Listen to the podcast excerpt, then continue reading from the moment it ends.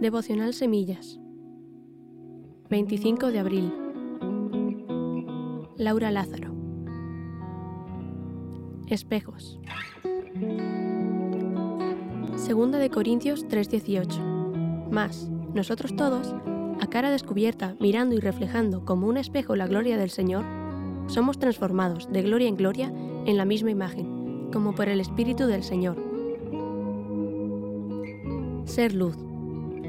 Desde la primera semana que escuché la palabra pastoral, lo sentí fuertemente dentro de mí. Ser luz. Es una palabra de parte de Dios para mí, pero también para ti, tú que me escuchas. Es una palabra que Dios nos ha entregado a cada uno de forma individual. Recalco esto porque a veces nos acostumbramos a recibir la palabra para la iglesia, pero por ser algo para todos, ya quizá uno no se siente tan comprometido como individuo. Como es algo para todos, por uno que no lo haga no va a pasar nada y se convierte en un eslogan para la Iglesia, pero sin llegar a vivirse. Si cada uno no abraza la palabra y la hace suya comprometiéndose con ella, esta palabra no se cumplirá en su vida. Cuando Dios nos dice que seamos luz, no nos pide que generemos esa luz. Eso ya viene de Él. Simplemente quiere que la dejemos resplandecer en nosotros para que otros la vean. Que no la tapemos ni escondamos, sino que la dejemos fluir en nuestro interior, donde el Espíritu Santo mora en nosotros. En 2 de Corintios 3:18 dice que seamos como espejos que reflejan la gloria del Señor. Un espejo está hecho para reflejar lo que tiene delante. Si nosotros somos espejos y estamos en comunión con Dios, con su presencia, Él será visto en nosotros por los demás, porque lo reflejaremos.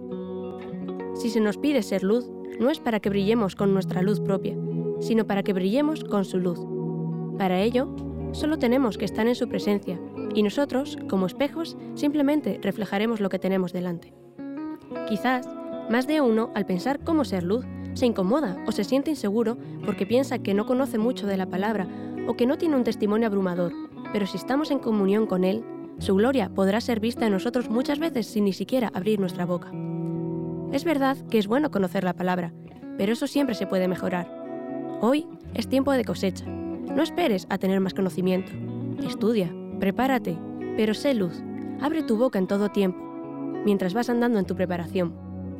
España necesita una iglesia valiente, que no se avergüenza, que no se esconde, que es una luz puesta en alto para poder alumbrar a otros.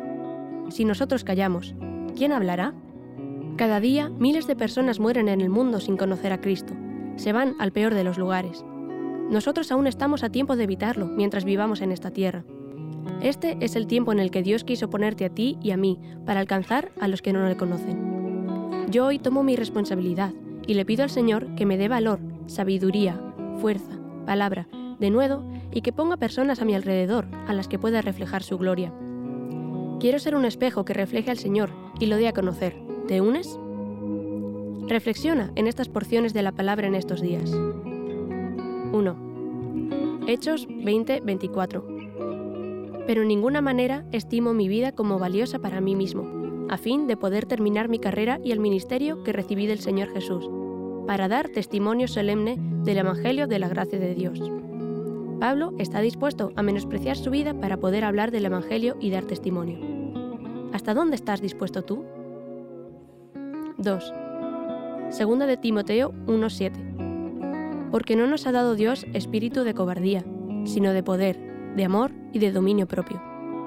Si te da temor o reparo hablar de Cristo, no te preocupes, es normal. El enemigo hará todo lo posible para que no lo hagas y por eso puedes sentirte así. Pero recuerda que el espíritu que Dios nos ha dado es un espíritu de poder, amor y dominio propio. Créelo y anda en ello, pasando por encima de los temores. 3. Romanos 10:14. ¿Cómo pues invocarán a aquel en quien no han creído? ¿Y cómo creerán en aquel de quien no han oído? ¿Y cómo oirán sin haber quien les predique? He ahí nuestra responsabilidad. Si nosotros callamos, ¿cómo conocerán? 4. Romanos 10, 15. ¿Y cómo predicarán si no fueren enviados?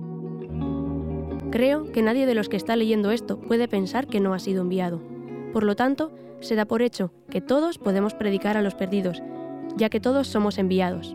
No hay excusa para callar. Seamos luz. Que Dios te bendiga.